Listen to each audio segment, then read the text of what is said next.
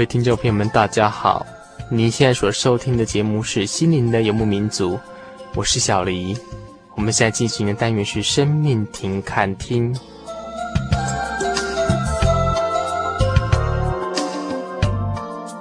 最近跟诸位听众朋友分享这个至高的生命神，它的属性。事实上，到了这一集来讲，我已经越做越惶恐了。为什么会觉得说无从讲起？所以无从讲起，倒不是说没有资料可以讲哈，而是资料太多，不知道该怎么讲，还发现自己知识是这么浅薄。这个至高的生命真的是非常的浩瀚无穷哈，我们很难用这种三言两语跟诸位听众朋友们介绍十分详细，尤其是以小姨这种才学疏浅，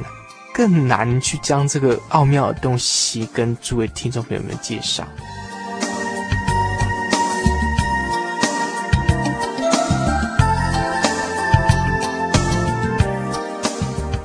有一次我在电视上看到呃一个画面，这个画面就是整条高速公路上面直升机从上往下拍，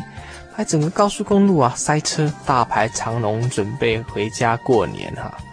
而这个画面让我想到一件事情，今天我换做两个角度，第一个角度是我们在车上的人，你实在不知道到底前面发生什么事情，到底是因为车祸呢，还是因为车子抛锚了呢？你实在很难去掌握。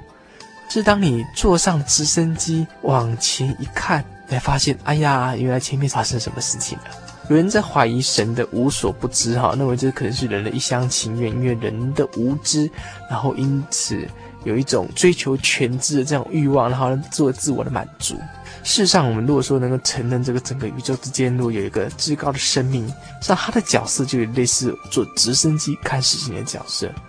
前面发生什么事情，以我们来看，我们不清楚。可是他站在高处一看，哎呀，知道我们未来会发生什么事情。那我们将来到底怎么样，或是整个宇宙的真理到底怎么回事？在我年轻的时候，对学宗教来讲是懵懵懂懂。当时我有一个想法是说，难道神知道我做任何事情吗？今天我到了饮料贩卖机，一眼望去好多饮料，我要选择什么饮料？这个至高的生命知道吗？会有这样子的想法啊。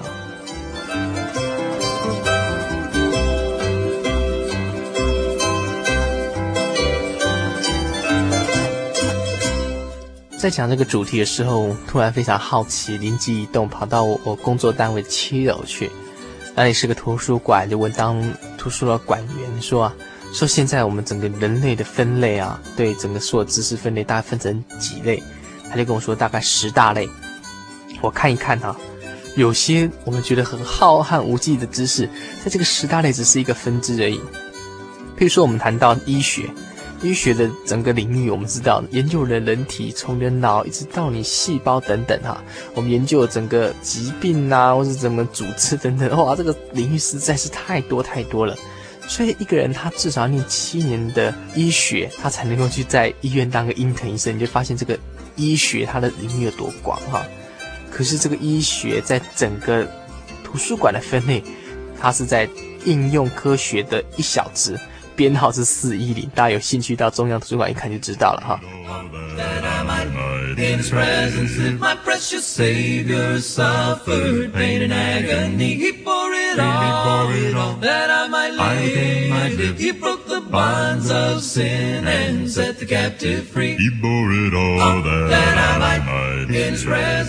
二十世纪是传播的世纪哈，因为这时候的 radio 啦哈，就是现在大家听的广播、电视，甚至现在的电脑、internet 哈，还有等等很多的传播工具出现了，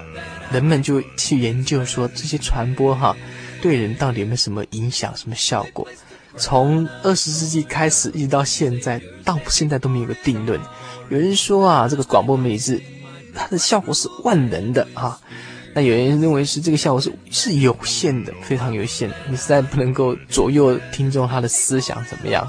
那有人说它有潜移默化的功能哈，虽然它不能够改变你的行为啦，改变你的态度，可是至少在你的认知上多多少少一些影响。哇，很多理论呐、啊。所以这样子一点点小小的事情呢、啊，人花了很多时间，用很多研究方法、问卷法啦、调查法啦、实验证明法啦，或是用批判辩证法，都没有办法找到答案。讲到这些都是一些很片面的东西，所以真的是让人觉得说人真的是很无奈，知识是这么样子的浅薄哈。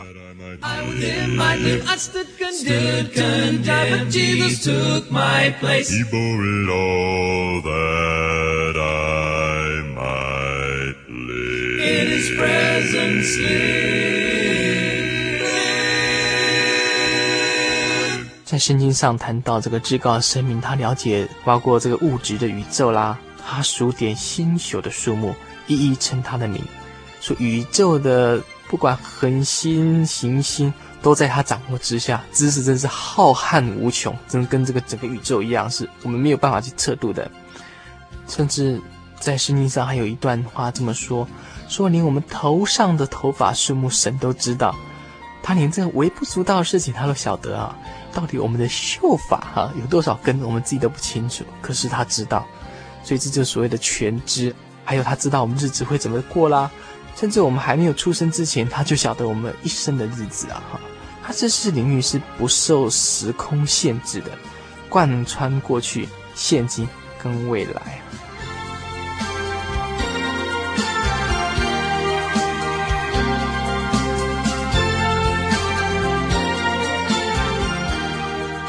然后讲这些很理论的东西啊，结论就是说，我们所知道的这个至高生命，它是无所不知的。我们很难用我们这有限的灵来处理这种无限大啊。能想以这种小小的头脑啊，来了解整个宇宙这样子的现象，就好像数学的分子是一二三四五六七，随便你哈。可是分母是无限大，当你这样一除之后。你再多十多二十多三十，他算的答案总是零啊！所以诸位听众朋友们，当你知道这个至高生命是无所不知的时候，您可以将你的心事告诉他，可以将你的困难的事情，将你整个 anyway 都跟他讲，他会放在心里，甚至替你解决。这个才是真正的神哈！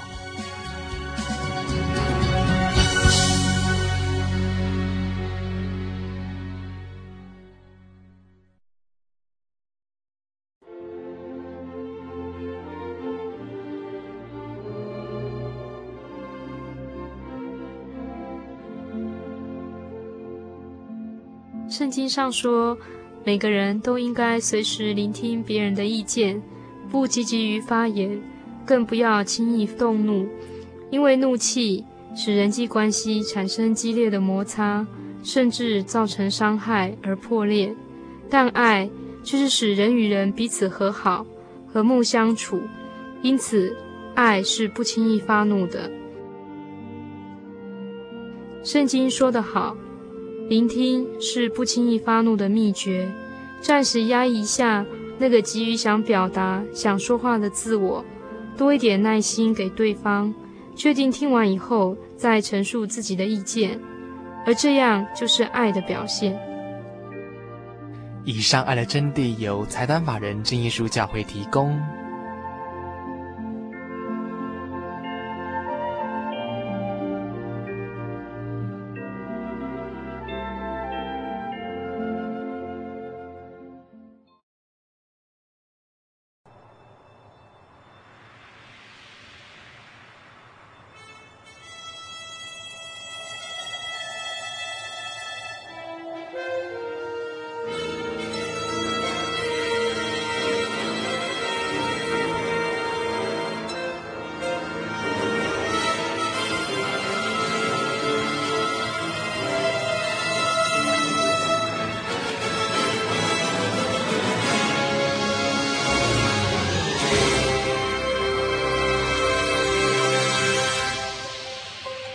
各位听众朋友们，大家好！您现在所收听的是《心灵的游牧民族》，我是小黎。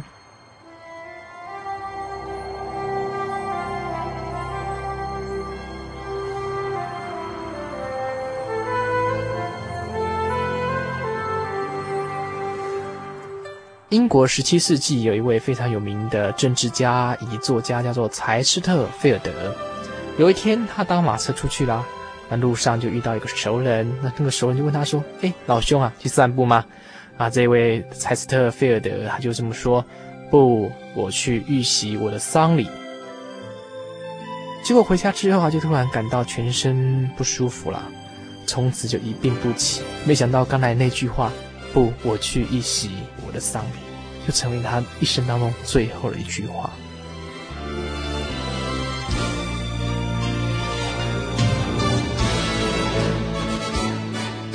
圣经在传道书里面记载一句话，说：“往遭丧的家里，强如往宴乐的家去，因为死是众人的结局。”活人也必将这个事放在心上。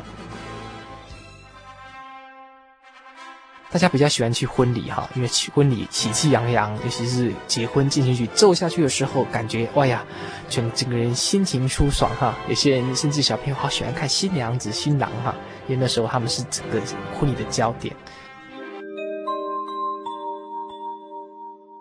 可是当到丧礼的时候，大家很多人都不愿意去。因为那个典礼的焦点已经离开世间而去了，整个气氛变成非常的悲哀，非常严肃，甚至充满哀怨之情啊。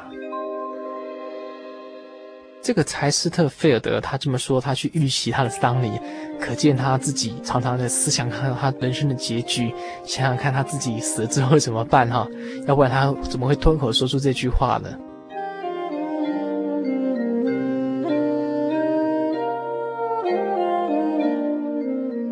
年轻人啊，对死这这件事情抱持比较轻松的看法。我想原因就是因为自己觉得离死期很远。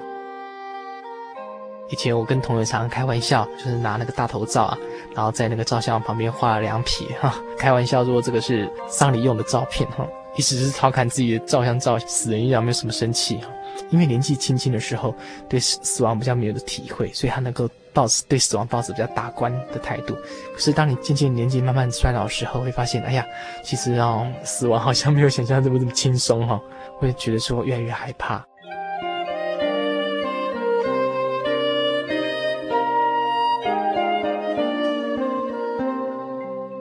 这个传道书作者讲得很好哈，当你去参加丧礼的时候，你会对你的生命再次省思啊，这时候你会对人生不同的看法。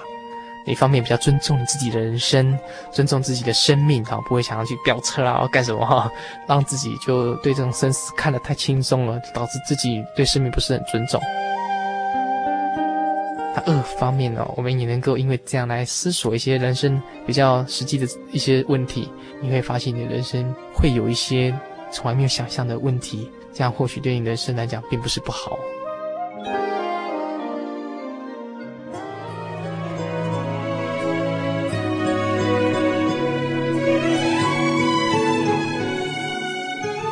一九二二年是美国历经一个非常大的经济危机啊，当时商业非常不景气。那时候有位保险公司的职员，他有很好的机会，他就在广播电台得到一个很好的位置。有一天，他到教会唱诗的时候，他突然想到：我是个基督徒啊，我怎么可以牺牲圣愿去播放这种世俗靡靡之音呢？啊，他个人的想法是这样子哈。这时候，他看到米德夫人所写的这首歌《我宁愿要耶稣》等的歌词的时候，他的手就开始弹出这条调子来。隔几天之后，电台的经理就接到他坚决要辞职的信。那时候，电台经理觉得哇，现在的工作不是很好找，你为什么要辞职呢？后来，他就放弃了这些这些工作，他就到跟随了一个布道家哈，然后成为他一个得力的音乐助手。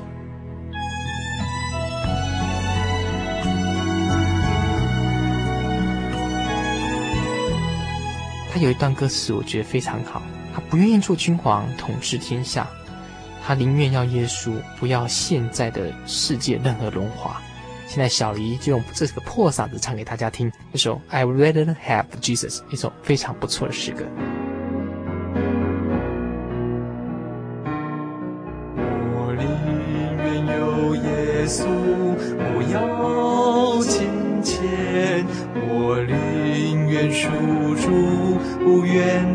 财富无边，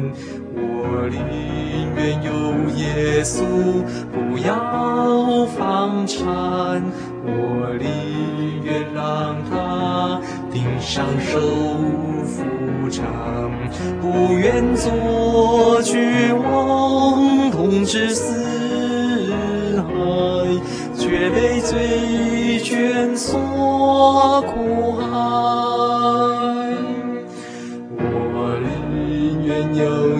稣，不要尘